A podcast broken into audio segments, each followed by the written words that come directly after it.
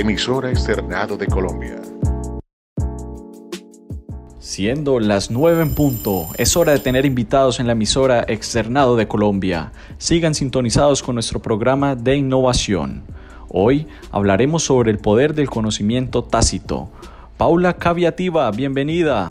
Realmente el poder del conocimiento tácito está en la combinación del conocimiento explícito y objetivo de manera continua, esto con el fin de generar un nuevo conocimiento.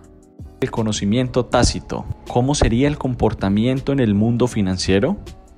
Las posibilidades de diferenciación son escasas. De hecho, los servicios financieros se han convertido en commodities por esta razón la diferenciación está en las características y atributos perceptivos.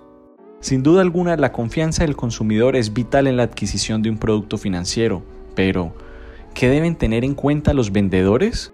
Los momentos de verdad deben ser aprovechados para lograr una venta emocional con el uso de la narrativa, que es un facilitador en la interacción con los clientes logrando así segmentar al cliente y caracterizarlo en función de sus necesidades y sus comportamientos.